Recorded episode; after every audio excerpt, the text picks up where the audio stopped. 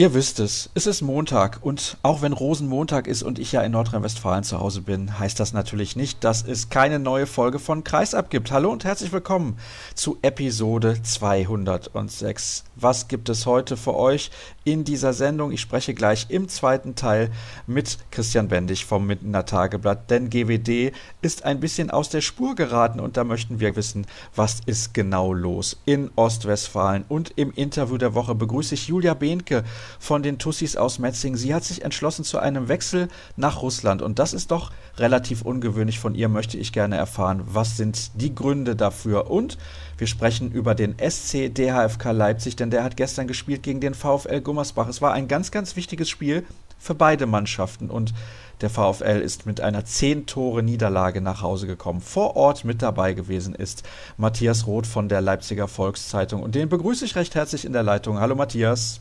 Ja, hallo, viele Grüße. Und ich möchte noch einen kurzen Überblick geben über das, was zumindest in der Champions League los war und auch im EHF Cup. Also in der Champions League stehen alle Paarungen für die nächste Runde fest. Sporting muss ran gegen Westbrem, ist da natürlich der klare Außenseiter, genauso wie Plotzk gegen Saget. Dann haben wir noch das Duell Zagreb gegen Wada. Die SG Flensburg-Handewitt trifft auf Meschkow-Brest. Sicherlich nicht eine allzu leichte Aufgabe, aber dennoch sollten die Flensburger hier als Favorit in dieses Duell gehen. Saporoschje muss gegen Kielce ran und die Rhein-Neckar-Löwen treffen auf den Finalisten der Vorsaison auf Nantes. Eine durchaus schwierige Situation momentan für die Rhein-Neckar-Löwen. Die haben ja zuletzt auch in der Bundesliga wieder nur unentschieden gespielt und waren auch in Barcelona chancenlos. Und im ERF Cup, das möchte ich nicht vergessen, sieht es sehr, sehr schlecht aus für die Recken aus Hannover. Nur noch theoretisch ist der Sprung ins Viertelfinale möglich, aber da sieht es sehr gut aus für die Füchse Berlin und auch für den THW Kiel. Der ist sogar schon mit dabei im Final Four, haben sich qualifiziert gestern durch einen Erfolg gegen GOG aus Dänemark, beziehungsweise in Dänemark haben sie gespielt. So ist es natürlich korrekt. Und ich meine, es könnte sogar sein, dass die Füchse auch schon im Viertelfinale mit dabei sind. Da habe ich aber gerade die Tabelle nicht zur Hand, soll aber nichts ausmachen. Und wir kommen zum ersten Thema, das ich ja eben bereits angekündigt habe: das Duell zwischen dem SCD HFK Leipzig und dem VfL Gummersbach. 28 zu 18 hat Leipzig gewonnen. War es so deutlich, wie es sich anhört, Matthias? Ich glaube, man, man kann das schon sagen. Es war so deutlich. In der ersten Halbzeit hat Gummersbach da noch sehr gut gegengehalten, aber in der zweiten Halbzeit kam da vor allem im Angriff nicht mehr so sehr viel und am Ende war der Sieg aus meiner Sicht auch in der Höhe so verdient. Hat es denn Leipzig so gut gespielt? Leipzig hat es sehr gut gespielt, hatte vor allem mit Philipp Weber und Franz Semper die beiden Rückraumspieler, auch die beiden Nationalspieler, die richtig gezündet haben. Weber mit zehn Toren, Semper, ich glaube sieben hatte er am Ende, also 17 Tore. Die haben schon fast den VfL allein abgeschossen, aber man hat es gemerkt in der ganzen Mannschaft. Es war eine sehr, sehr große Anspannung vorhanden. Es war teilweise auch eine gewisse Übermotivation zu spüren. Das hat man gerade in der Anfangsphase gesehen. Milosevic schnell zwei Minuten, also da hätte es vielleicht unter Umständen sogar ein bisschen mehr noch geben können. Ja, den Leipzigern war halt bewusst, wenn sie das Ding gestern verloren hätten, wäre der VfL auf Tuchfühlung gewesen und dann wären sie aber so richtig im Abstiegskampf gewesen. Und die nächsten drei schweren Spiele, Melsung, davor Kiel und danach die, die Füchse Berlin noch, also das sind nicht unbedingt Partien, die man gewinnen muss. Das ist in der Tat so, das wollte ich nämlich sagen, wenn man auf den Spielplan schaut. In den nächsten Wochen gibt es wahrscheinlich eher wenig zu holen für den SCDHFK Leipzig bei diesem Programm. Und mir ist aber auch aufgefallen, dass vor einigen Wochen, nämlich beim Spiel in Bietigheim, Leipzig auch in einem Spiel, wo es um sehr viel ging, sehr viel Ruhe bewahrt hat und das Ding souverän gewonnen hat und gestern auch wieder. Also sie scheinen ja mit dem Druck gut umgehen zu können. Gut, Bietigheim, das war die gesamte Vorbereitung im Januar in der WM-Pause, dann Anfang Februar noch ging alles auf Bietigheim, weil die Konstellation ja ganz ähnlich gewesen ist. Verliert man das Ding in Bietigheim, kommen die ins Spiel, Leipzig dann noch zwei Punkte weniger, dann eben das Gummersbach-Spiel vor Augen. Da war eine sehr, sehr starke Fokussierung auf dieses Spiel zu spüren und vielleicht ließ dann auch so ein bisschen die innere Anspannung nach und das hat dann Göppingen im nächsten Spiel natürlich gnadenlos bestraft. Es ist ja auch ganz interessant, wenn wir mal auf diese Tordifferenz schauen, die unten in der Tabelle die Mannschaften aufzuweisen haben. Minus 13 sind es bei Leipzig, ja. davor Stuttgart mit minus 74 und dahinter Gummersbach minus 121, Bietigheim minus ja. 128 und die Eulen aus Ludwigshafen mit minus 102. Es zeigt ja auf, dass Leipzig in den meisten Spielen mithalten kann. Das ist richtig. Wir haben das mal gegengerechnet in der WM-Pause. Ich glaube, 16 Tore waren es am Ende, die Leipzig hätte mehr werfen müssen, verteilt auf alle Spiele natürlich, die da vorher erfolgt sind. Sehr, sehr wenig. Und sie würden auf Platz 5 oder 6 war es damals stehen. Also das zeigt wirklich, wie eng es in vielen Spielen war. Und gerade gegen die großen Teams, also Flensburg und auch Rhein-Neckar-Löwen, hat ja Leipzig wirklich gut mitgehalten. Aber es waren dann diese sogenannten Muss-Spiele, die dann verloren wurden. Und das hat die Mannschaft dann verunsichert, Selbstbewusstsein fehlt. Und am Ende stehen sie halt gerade dort, wo sie stehen. Und es ist so, momentan bringen sie es auf 14 Zähler. Gummersbach kommt auf 9 Punkte, Bietigheim steht bei 8 und die Eulen abgeschlagen mit 5 Punkten am Tabellenende. Ist denn wieder ein bisschen mehr Ruhe eingekehrt in Leipzig? Denn die ersten Monate der Saison waren ja sehr holprig. Ja, das stimmt. Das hat dann natürlich auch nochmal mit dem Trainerwechsel zu tun, hin dann komplett zu Michael Biegler, der dann erkrankt war. Dann war etwas unklar, wie geht es weiter. Ich glaube, André Haber hat jetzt die Zeit nochmal gut genutzt, also die WM-Pause, die Mannschaft neu einzustellen und man spürt auch, oder gestern war es nochmal zu spüren, es ist so der alte Kampfgeist, jeder kämpft für jeden auch, kommt so peu à peu wieder zurück und also gestern wirklich Motivation und Einstellung top. Am Ende die Torausbeute natürlich auch. Man muss ja beachten, Leipzig hat natürlich eine sehr, sehr starke Abwehr, aber sie werfen vorne eben auch zu wenig Tore. Und das ist, glaube ich, das Grundmanko in dieser Saison. Und gestern 28 Treffer. Also das ist für die AFK-Verhältnisse wirklich sehr, sehr gut und macht natürlich auch Hoffnung für die drei nächsten schweren Spiele. Und da kann man befreit aufspielen. Allerdings muss man dazu sagen, der Gegner war gestern halt auch der VfL Gummersbach und die befinden sich momentan in einer tiefen, tiefen Krise. Ich glaube, anders kann man es nicht formulieren. Vielleicht kannst du ein paar Worte auch noch verlieren zum Gegner, zum VfL Gummersbach. Wie hast du den Altmeister wahrgenommen? Ja, gerade im Rückraum hat man natürlich gesehen, Gummersbach hat da gute Einzelspieler, die da auch Entscheidungen erzwingen können, aber insgesamt im Zusammenspiel war es zu wenig, zu viele technische Fehler und natürlich dann auch hinten in der Abwehr zu viel Lücken. Also Carsten Lichtlein, der ist ja dann irgendwie mit der ersten Halbzeit entnervt raus, weil zu viele freie Bälle dann auf sein Tor kam, er da nichts ausrichten konnte, immer wieder auch seine Vorderspieler, vor ihm stehenden Spieler da angeschrien und ja, Matthias Puhl hat ein bisschen, ein bisschen mehr Ruhe reingebracht, hat auch ein bisschen mehr Hände an, an die Bälle bekommen, aber insgesamt war es natürlich an vielen Ecken zu wenig. Das ist sehr, sehr schade, denn der VfL Gummersbach ist ein Traditionsverein und alle, mit denen ich spreche, sagen, es wäre schade, wenn sie in die zweite Liga absteigen würden und dann gibt es ja sogar die Möglichkeit, dass es finanziell gar nicht mehr reicht, im Unterhaus auch mit dabei zu sein. Wie schätzt du die Lage im Abstiegskampf ein? Naja, ich würde es natürlich auch sehr, sehr schade finden, wenn Gummersbach vielleicht das gleiche Schicksal wie den TV Großwaldstadt ereilen würde. Also das sind ja auch immer Garanten, dass die Halle nochmal ein paar hundert Zuschauer mehr hat als bei den normalen Aufsteigern, die dann jedes Jahr dazukommen.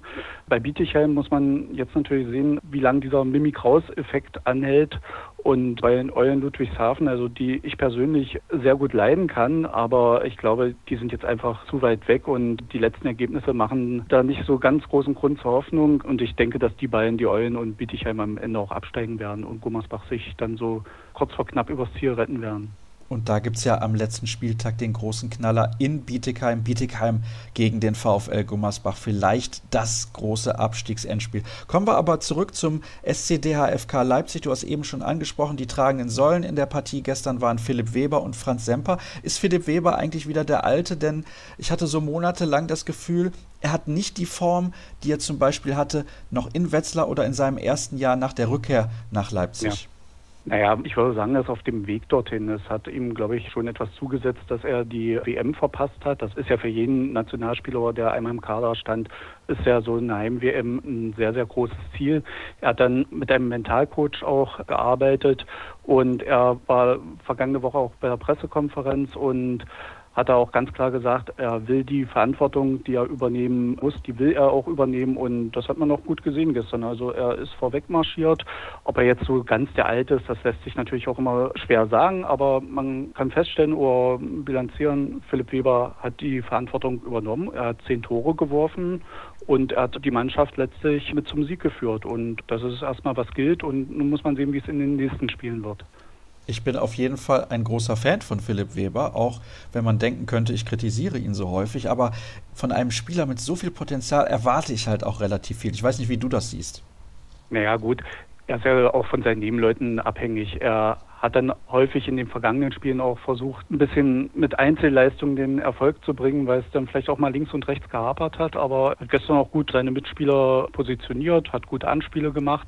Das war ja auch schon in den letzten Spielen, dass dieser Axel Weber Milosevic immer, immer besser wieder ins Spiel kommt, also über den Kreis seine wirklich versteckten Anspiele da wieder zünden und von daher ist das alles gut, alles auf einem guten Weg und wir müssen jetzt auch ein bisschen Geduld haben und dürfen nicht alles auf Philipp Weber fokussieren. Es gibt noch 15 andere Spieler im Kader und die müssen natürlich mithelfen. Und das hat zumindest gestern ja funktioniert. Ist der Abstiegskampf jetzt kein Thema mehr in Leipzig? Naja, soweit wollte gestern noch keiner gehen. Es kam schon die eine oder andere Frage auch an Trainer André Haber, war, dass der Klassenerhalt, logischerweise, wenn es rechnerisch noch möglich ist, wird das nie ein Trainer bejahen. Aber wir denken, jetzt ist erstmal so die ganz große Unruhe raus, Vorsprung ist da und die Mannschaft kann jetzt erstmal befreit in diese nächsten drei Spiele gehen dann stellt sich natürlich die Frage, was macht der Verein im Hinblick auf die kommende Spielzeit? Einen Spieler hat man ja bereits verpflichtet mit Joel Bierlehm und Milos Potera, der wird von der Torhüterposition in die Rolle des Trainers für die Torhüter rücken. Das finde ich relativ geschickt gelöst und Joel Bierlehm gilt ja als eines der größten Talente zwischen den Pfosten überhaupt im deutschen Handball und Luka Witzke kommt von Tusem Essen, das ist ein junger Nachwuchsakteur, also Bierlehm ist auch nicht gerade der älteste, um Gottes Willen, aber da stellt man sich halt schon ein bisschen auf für die Zukunft und zuletzt Zuletzt gab es aber auch das Gerücht, dass eventuell die Müller-Zwillinge aus Melsungen den Weg nach Leipzig finden. Was kannst du uns dazu sagen?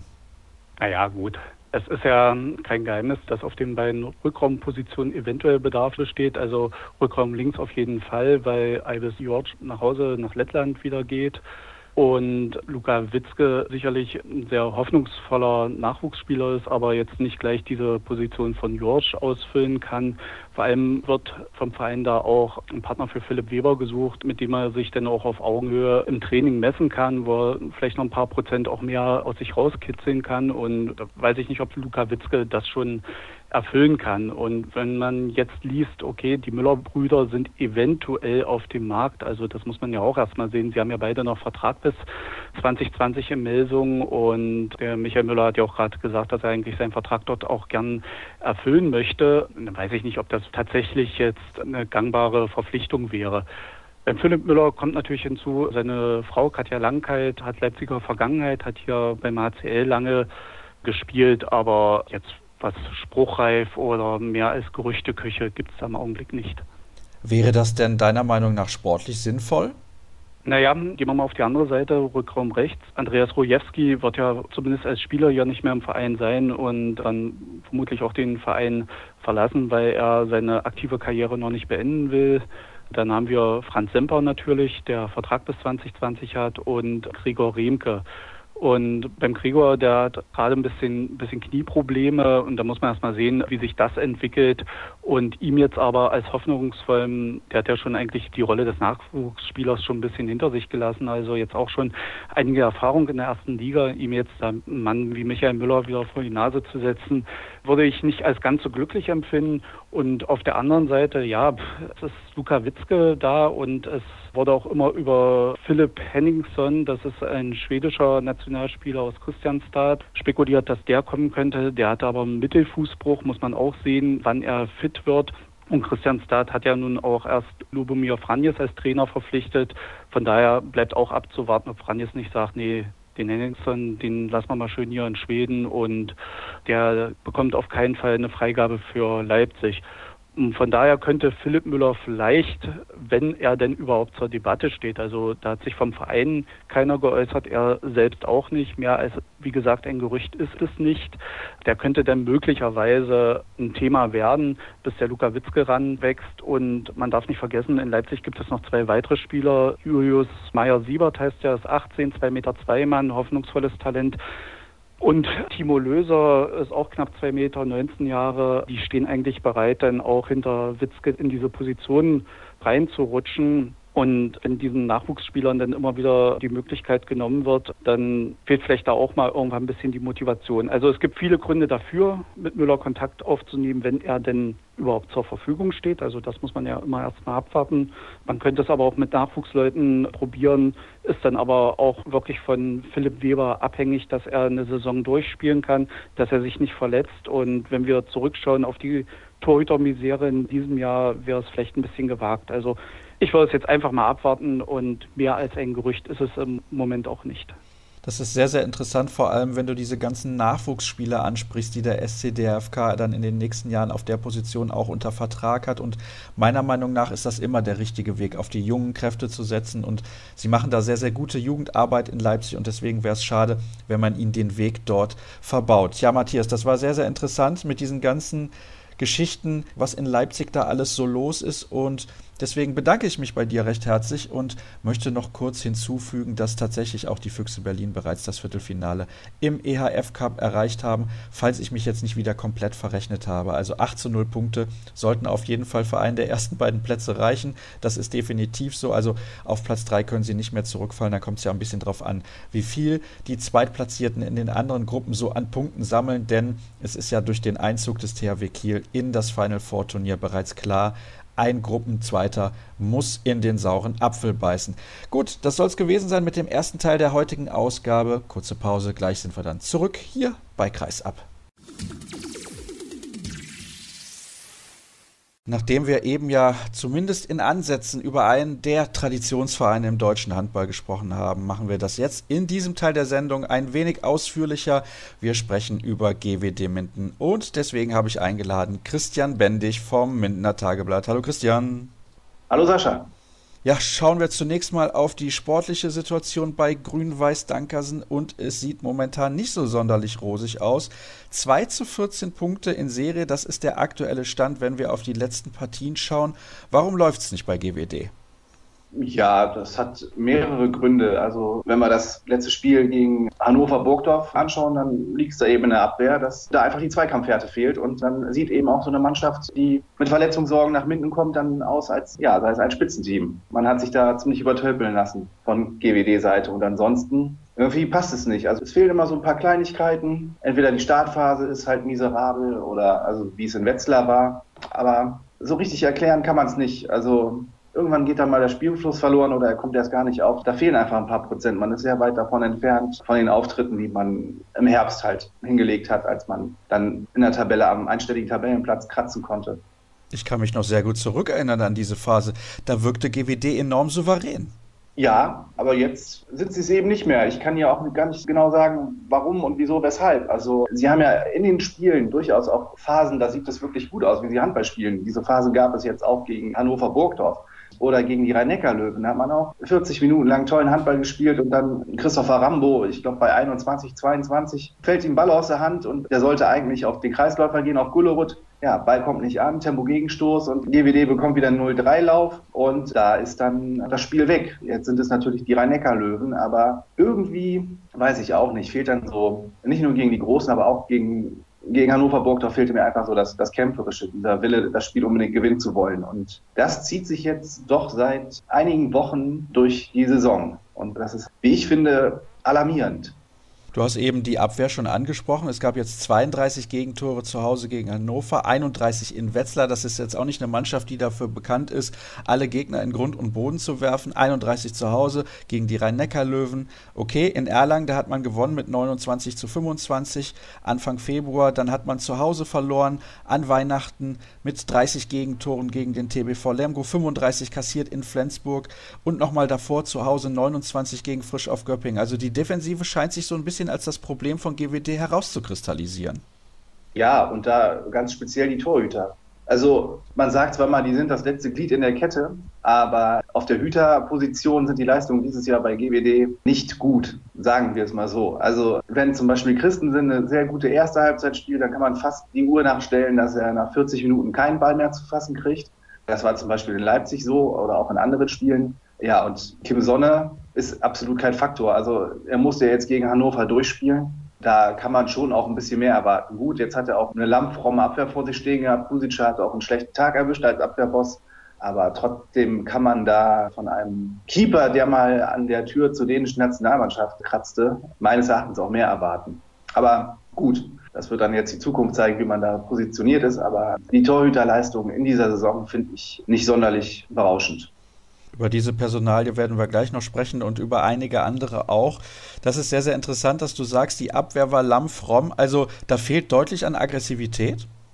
Eindeutig. Das ist einfach zu lieb. Also die Zweikampfhärte, die ist überhaupt nicht da. Man lässt einfach den Gegner gewähren. Also ich denke mir immer, die Achse Kreis-Mitte bei den Gegnern, die muss sich eigentlich immer freuen, wenn sie auf GWD trifft. Da ist halt wirklich im Moment relativ einfaches Durchkommen. Also du hast ja gerade die Gegentorzahlen genannt. Die belegen es ja eigentlich auch. Also es gab natürlich auch andere Zeiten in der Saison, da hat es ja wunderbar funktioniert. Und deswegen ist für mich auch die einfach die Frage, warum funktioniert es plötzlich nicht mehr? Also ich habe dafür auch keine Erklärung, dass es eben aktuell hinten absolut nicht läuft. Und vorne, wenn wir halt auch über das Angriffsspiel sprechen, ist halt GWD tatsächlich zu leicht ausrechenbar. Also da fehlen einfach Alternativen wenn halt Rambo mal zehn Minuten nicht trifft oder Michalzik auch häufiger mal jetzt Tage hatte, die, die nicht sonderlich gut waren, dann stockt eben das Spiel und dann sind natürlich auch viele Gegentreffer von diesen 30 oder 31 oder 32, wie zuletzt dann auch mal der eine oder andere Tempo-Gegenstoß dabei. Den schluckt man natürlich auch. Das verhagelt ja dann auch die Bilanz. Das ist in der Tat so, wenn es vorne da nicht läuft und es viele Ballverluste gibt, hagelt es relativ viele einfache Gegentore auch. Ja, also es ist so, dass einige Spieler ja den Verein im Sommer verlassen werden. Zederholm beispielsweise, der wechselt zum TBV Lemgo, der Rückraumrechtsakteur und Anton Manson bekommt am Kreis auch keinen neuen Vertrag. Lukas Wiesey, bei ihm ist es so, er ist ja auch schon in ein gewisses Alter gekommen, dass man sagt, auf ihn möchte man auch in Zukunft verzichten, wobei so schlecht finde ich ihn gar nicht, immer noch ein sehr, sehr solider Linksaußen. Da hat man sich allerdings verstärkt mit Joshua Ritterbach von Frisch auf auf Göppingen und wird deutlich jünger. Kim Sonne haben wir ja schon gerade angesprochen, beziehungsweise du hast erklärt, dass er nicht die Leistung bringt, die man sich von ihm erwartet. Sein Vertrag läuft aus. Wird er verlängert oder nicht? Ich kenne jetzt den Markt nicht, aber wir haben jetzt heute Rosenmontag, also wir sind schon März und sagen wir mal so, ich glaube, GWD spielt einfach auf Zeit. Finden Sie noch einen Keeper, dann schnappen Sie dazu, wenn der bezahlbar ist. Ansonsten ziehen Sie die Karte Kim Sonne. Ich glaube nicht, dass Kim Sonne großartige Angebote vorliegen hat, sonst hätte er sicherlich schon woanders unterschrieben. Das ist eine eindeutige Aussage. Und dann gibt es natürlich eine Personalie, die in Minden für sehr große Diskussionen sorgt. Dali Bordoda, der ist mittlerweile wie alt? Ich glaube 39 oder er wird bald 40. Auf jeden Fall mit der Anmoderation hast du schon recht. Ja, da ist Sprengstoff drin. ja, das ist eine sehr, sehr nette Formulierung und da müssen wir natürlich drüber sprechen, denn er spielt seit vielen, vielen Jahren für GWD Minden und war immer ein zuverlässiger Akteur, aber er ist halt, wie gesagt, in die Jahre gekommen. Und jetzt ist der Zeitpunkt erreicht, wo man sagt, so, lieber Dalibor, du hast hier fantastische Leistungen gebracht über viele, viele Jahre, aber irgendwann müssen wir mal den Cut machen und ohne dich auskommen. Ist deiner Meinung nach in diesem Moment dieser Zeitpunkt erreicht, wo man sagen sollte, ja, wir machen das jetzt so, wir gehen ohne dich in die kommende Saison? Ganz klar ja. Also, dass er keinen neuen Vertrag mehr bekommt, aus rein sportlicher Sicht, kann man es sogar nachvollziehen. Er hat natürlich auch immer mal wieder seine Lichtmomente. Er spielt teilweise ganz gute Saison, gerade bis zum Dezember. Und da sah es dann wohl auch so aus, als würde Dani Bordeaux da noch einen neuen Vertrag bekommen. Einige Monate später ist es dann so, dass er keinen neuen Vertrag mehr bekommt. Jetzt konnte er ja in der Zeit nicht so viel kaputt machen, weil es war ja die WM-Pause dementsprechend keine Bundesligaspiele. Also von daher konnte man ja auch nicht aufgrund einer abfallenden Leistungskurve sagen, so Dalibor, die letzten Wochen waren so schlecht, du bekommst keinen neuen Vertrag mehr. Aber insgesamt zu sagen, ja, Dalibor Doda bekommt keinen neuen Vertrag, kann ich aus der Sicht der Philosophie von Frank von Bern, der ja auf Sicht ein jüngeres Team aufbauen wollte, durchaus nachvollziehen. Wie man es jetzt aber am Ende des Tages gelöst hat, finde ich doch sehr ungelenk. Denn einen so verdienten Spieler einfach den feuchten Händedruck zu geben und zu sagen, so, ciao, tschüss, Bella, das war's, finde ich ein bisschen unangemessen. Man hätte sagen können, pass auf, wir geben dir noch einen Jahresvertrag also für ein Jahr, binden dich irgendwie noch als Co-Trainer mit ein und sehen zu, dass du irgendwie noch eine Trainerlizenz machst, weil ich weiß nicht, ob der irgendwie mal eine Ausbildung gemacht hat oder binden dich bei irgendeinem Sponsor mit ein. Ja, das hätte Würde, das hätte Stil, das hätte Klasse. Aber jetzt weiß ich, dass es im Sport, gerade im Profisport, ja auch nicht darum geht, sich Freunde zu machen. Da ist es eben knallhart, kein Vertrag und auf Wiedersehen. Aber ich glaube, die Variante, die ich angesprochen habe, die wäre vielleicht nach außen hin ein bisschen eleganter gewesen und GWD hätte sich eine Menge öffentliche Prügel erspart hier in Minden. Ach, ist das tatsächlich so, dass das Umfeld in Minden und auch die Medien sagen, das hätte deutlich anders laufen müssen? Ja, die Medien nicht. Die nehmen das halt einfach zur Kenntnis und sagen, da gibt es keinen neuen Vertrag und gut ist. Holen sich natürlich auch eine Meinung von Dalibor ein, der gesagt hat, ja, im Dezember sah es aus, als würde ich verlängern können und ich möchte eigentlich auch hier bleiben und ich kann noch Bundesliga, ich bin noch schnell genug und kann auch hart genug werfen. Klar, da gibt es natürlich die Fraktion auf der Tribüne, die schon immer gegen Dali Bordoda war, die schon mit 35 gesagt haben oder vor drei oder vier Jahren, das ist ein alter Sack, der muss jetzt endlich mal hier weg. Und dann gibt es natürlich noch die Pro-Dali Bordoda Fraktion, die ist ja auch nicht gerade klein. Also von daher gibt es da beide Meinungen. Ja, wie gesagt, ich finde es einfach ein bisschen unglücklich, wie es gelaufen ist. Also da hat man sich kein Ruhmesblatt umgehängt. Ich schaue gerade mal auf seine Statistiken. Also er wirft natürlich auch sieben Meter, eine Quote von 30, von 35 halte ich dafür relativ gut. Und er hat auch Partien mit neun Toren, mit acht Toren zweimal, nee, dreimal sogar. Klar, da sind auch ein paar sieben Meter dabei, aber trotzdem, also so schlecht ist es nicht für jemanden. Und ich habe gerade noch mal nachgeschaut, der im Mai dann 40 Jahre alt wird. Ich habe aber auch generell die Meinung, dass man irgendwann auch verdienten Spielern sagen muss, das war es jetzt. Und das ist immer schwierig, oder nicht? Ja, die Fälle gibt es ja zuhauf, ne? Aber eigentlich, irgendwann musste es ja passieren und man konnte sich ja eigentlich auch lange darauf einstellen. Und ich bin jetzt auch keiner, der oder nicht von der Sorte, der sagen würde, oh, GWD Minden ohne Dali Bordeaux oder das ist ja unvorstellbar. Wie du schon sagst, das ist Profisport und dann wird er eben ab Sommer nicht mehr für GWD auflaufen. Und das ist dann eben die Entscheidung von Frank von Beeren. Und das ist interessant, dass du das ansprichst, denn mir ist zu Ohren gekommen, dass ja auch zwei der wichtigen Sponsoren, nämlich Harting und Melitta, die das Geld geben in Minden, da eine andere Position haben und deswegen sorgt das auch intern für sehr viel Unruhe. Kannst du das bestätigen? Na, sagen wir mal so, dementieren würde ich es nicht. Das sind auch Dinge, die ich gehört habe, die aber noch aus dem Bereich der Gerüchte sind und davon stand eben auch noch nichts in der Zeitung. Also von daher, wir wissen es nicht, ob es Gerüchte sind oder ob es tatsächlich ist. Aber gehört habe ich das auch, klar, deswegen will ich das auch nicht dementieren.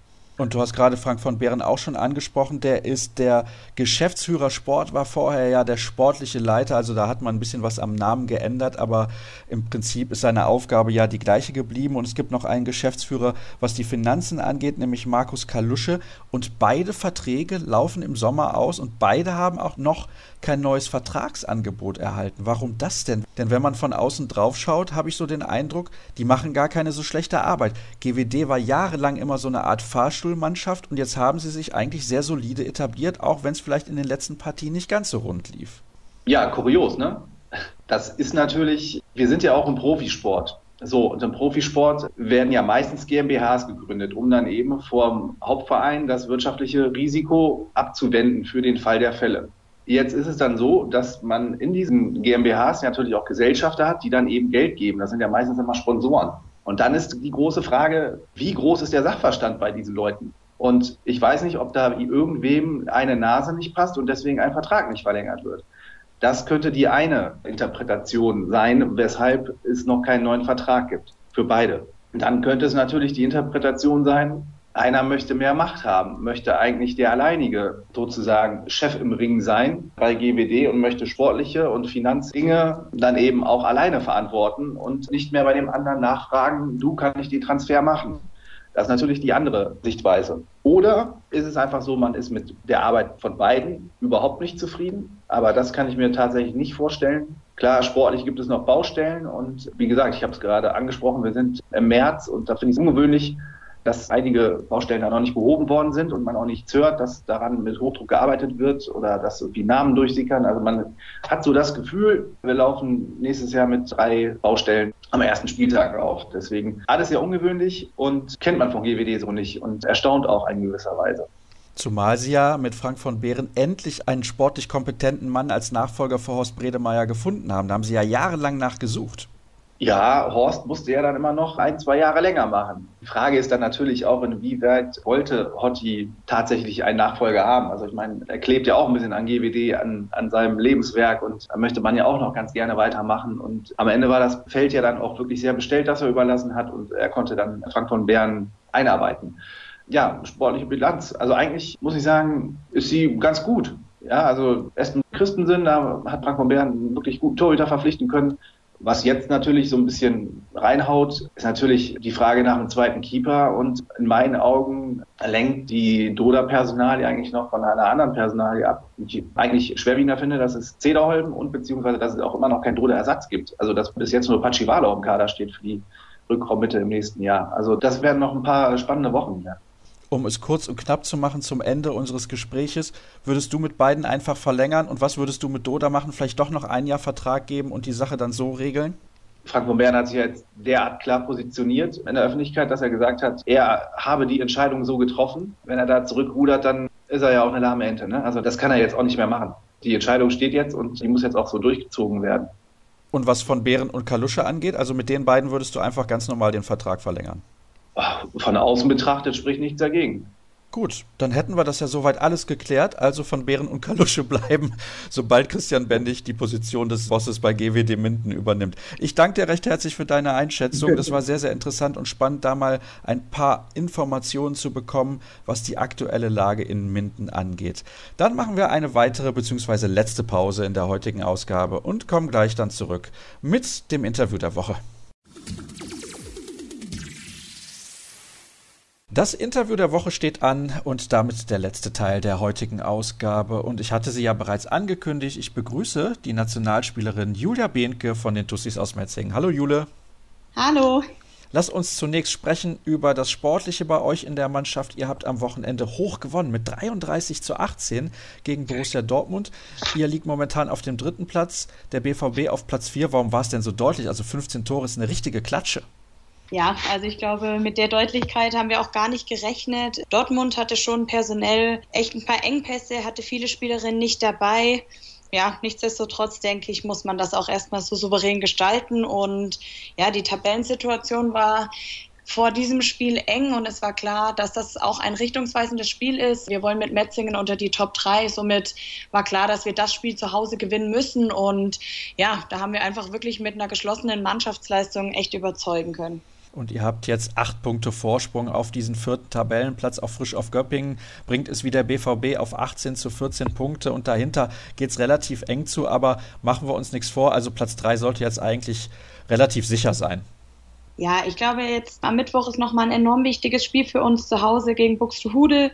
Und nichtsdestotrotz ging auch jetzt erst die Rückrunde los, darf man auch nicht unterschätzen. Aber ja, ich glaube, wir haben diese Saison wirklich bisher einen ganz guten Handball gezeigt und wollen daran einfach weitermachen, uns weiterentwickeln und auf jeden Fall unter den Top 3 bleiben.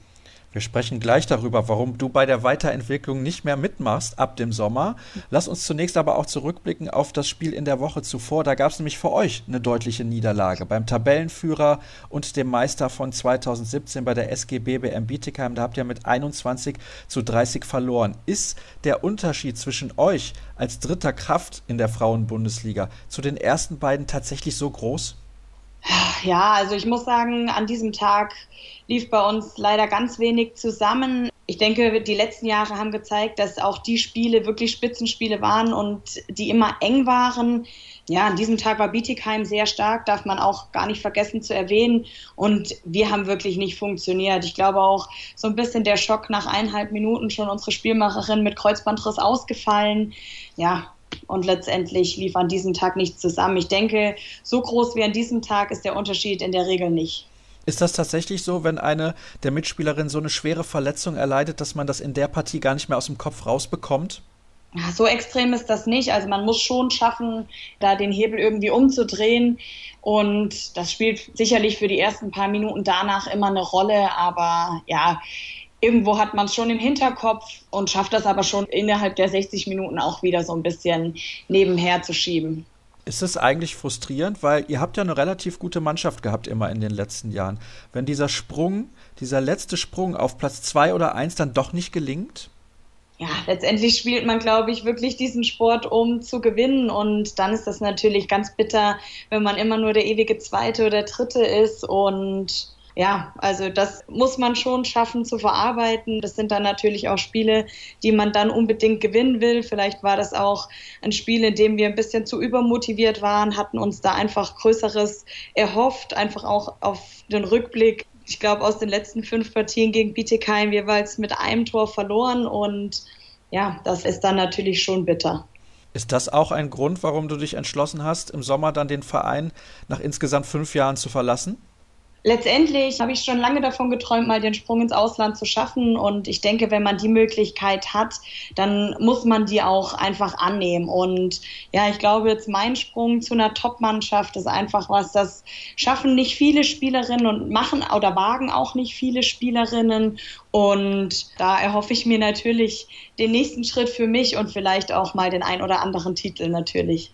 Für alle, die es nicht mitbekommen haben, du wechselst nach Russland zu Rostov-Don. Das ist eine Mannschaft, die momentan in einer der beiden Champions League Hauptrundengruppen auf dem zweiten Platz liegt. Die haben relativ viele hochklassige Spielerinnen unter Vertrag, zum Beispiel Lois Abing, die Niederländerin oder auch ein paar russische Nationalspielerinnen. Also da sind richtig, richtig gute Spielerinnen mit an Bord. Wie kam das denn zustande? Hat man dich da irgendwann angesprochen oder bist du vielleicht sogar auf den Verein zugegangen? Denn Russland ist vielleicht nicht das erste Ziel, an das man denkt, wenn man ins Ausland wechseln möchte. Nein, genau.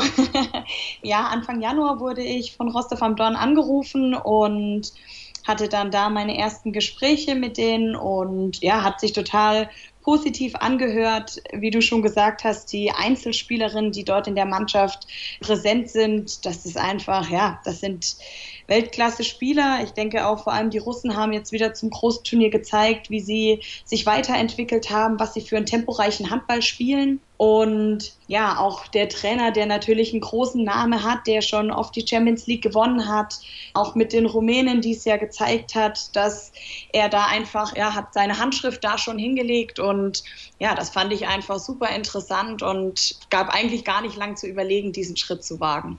Der Trainer, das ist Ambros Martin, der hat mit Gior mehrfach die Champions League gewonnen und stand auch mit einer Mannschaft aus Spanien mal im Finale und ich glaube, mit ihnen hat er sogar den EHF Cup gewonnen, aber das habe ich jetzt nicht mehr im Kopf, das ist ja auch schon ein paar Jährchen her. Stand für dich denn vor diesem Anruf schon fest, dass du auf jeden Fall den Verein verlässt oder war das so der letzte ausschlaggebende Punkt, dass dann halt auch so ein Anruf gekommen ist? Nee, also direkt vor dem Anruf stand oder zu diesem Zeitpunkt stand noch nicht fest, ob ich gehe, dass ich gehe. Natürlich hatte ich auch noch andere Angebote und ja, da habe ich mir meine Gedanken gemacht, habe auch direkt offen mit Metzingen kommuniziert, hatte mit auch diesem Verein echt gute Gespräche und ja, da lief alles offen und da habe ich auch gesagt, wenn ein gutes Angebot aus dem Ausland kommt, dass ich da diesen Schritt wagen möchte, aber letztendlich zu dem Zeitpunkt, als der Anruf von Russland kam, stand noch gar nichts fest. War für dich die Priorität Champions League und Titel gewinnen oder war für dich die Priorität auch mal diesen Sprung ins Ausland zu wagen? Vorerst wäre tatsächlich für mich oder war für mich der Ausschlag, in die Champions League zu kommen, weil letztendlich nur ins Ausland zu gehen, bis man sich da an alles gewöhnt hat, die Umstellung, ja, das hätte ich vielleicht noch nicht gewagt, weiß ich jetzt aber auch nicht, weil der Fall eben nicht eingetreten ist. Aber gerade Champions League, ja, das ist natürlich ein Ziel, das man hat und deshalb war das schon der ausschlaggebende Grund. Ist ja auch für dich relativ wichtig in deiner persönlichen Entwicklung. Du wirst jetzt Ende des Monats 26 Jahre alt, ist eigentlich das perfekte Alter für so einen Schritt. Genau, ich denke auch, wenn ich es jetzt nicht wage, wann würde ich es dann tun? Ja, ich denke auch 26 ist noch ein gutes Alter. Man hat noch eine Weile vor sich, man hat aber auch schon einiges erlebt und ich denke, jetzt ist wirklich gut und ich habe lange in der Bundesliga da ja jetzt meine Leistung steigern können und jetzt denke ich, ist einfach an der Zeit, da diesen Schritt zu schaffen. Du hast eben gesagt, für dich stand eigentlich relativ schnell fest, dass du diesen Schritt machen willst und dieses Angebot aus Rostov annehmen möchtest. Und ich habe zu Beginn ja auch gesagt, das ist vielleicht nicht das erste Ziel, wenn man überlegt, ins Ausland zu wechseln. Nun ist es im Frauenhandball so, wenn wir mal die französische und die dänische Liga ein bisschen außen vor lassen, dass die meisten Spitzenclubs dann doch auch aus Osteuropa kommen. Hattest du deswegen irgendwelche Skepsis oder Zweifel zu sagen, ich mache diesen Schritt, weil ich könnte mich dort vor Ort eventuell nicht wohlfühlen? Ist relativ weit weg von der Heimat. Ja, das ist natürlich sehr weit weg. Letztendlich gehe ich in das Land, um dort Handball zu spielen. Und ja, deshalb habe ich mir da eigentlich gar nicht so die Sorgen oder Gedanken gemacht. Die Zeit, die meiste Zeit, die ich dort verbringe, werde ich mit dem Handball verbringen. Und ja, auch mit Lois Abing stehe ich zum Beispiel schon ein bisschen im Kontakt. Die kennt auch die Bundesliga und ja, da habe ich mir natürlich schon ein paar Informationen einholen können. Und letztendlich die Zeit, die man neben dem Handball noch hat, da wäre auch ein Ausland wie beispielsweise Dänemark oder Frankreich von der Heimreise auch nicht unbedingt so gewesen, dass ich jedes Wochenende sagen könnte, komm, ich schaff's jetzt mal und fahre nach Hause. Von dem her habe ich da einfach wirklich rein auf das Sportliche geschaut.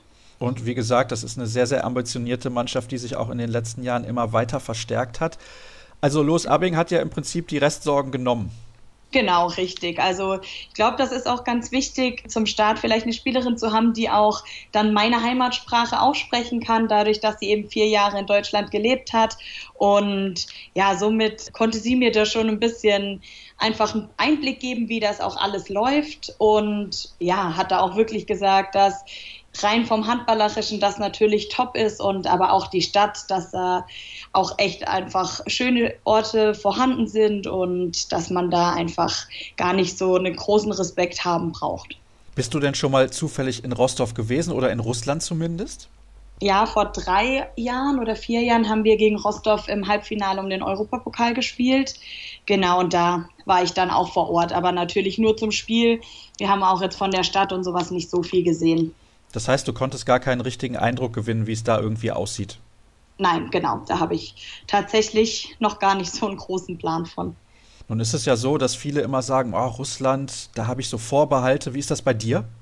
Nee, absolut gar nicht. Also ja, über das Politische und keine Ahnung was braucht man sich da, glaube ich, keine Gedanken machen oder mache ich zumindest nicht.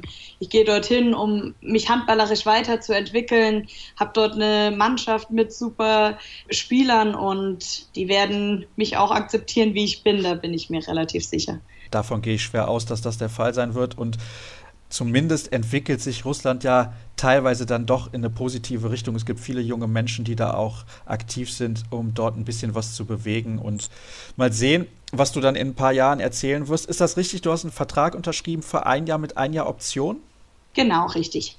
Das heißt, du lässt ja noch so eine Restoption offen, um zu sagen, nach einem Jahr gehe ich eventuell wieder woanders hin, weil es mir nicht passt? Oder warum hast du diese Option so gewählt? Ja, einfach weil das auch das erste Mal der Schritt ist, in ein Ausland zu wechseln und ja, man weiß letztendlich nie, wie es für einen ist, sowohl sportlich als auch vielleicht dann Heimweh, keine Ahnung, was da plötzlich eintreten kann. Ich wohne jetzt auch schon acht Jahre nicht mehr zu Hause und sehe da eigentlich nicht die Problematik, aber ja, letztendlich weiß man nie, wie es wird und somit habe ich da einfach die Option offen gehalten. Ist es denn so, dass du dir dort sehr viel Spielzeit auch erwartest? Was hat Ambros Martin, der Trainer, mit dem du sicherlich auch mal telefoniert hast, dir denn in Aussicht gestellt?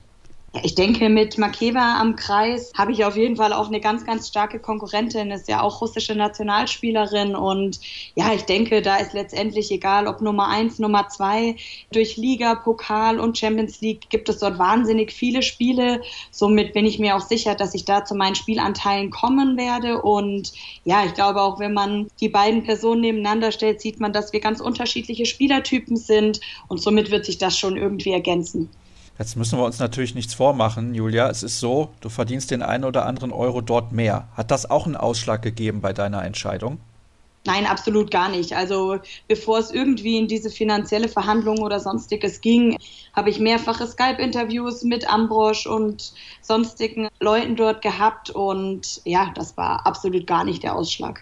Ist es denn aber so, dass man trotzdem sagen muss, wenn man dann die Zahlen auch hört irgendwann, Boah, das ist aber schon ein Riesenunterschied zur Handball-Bundesliga der Frauen.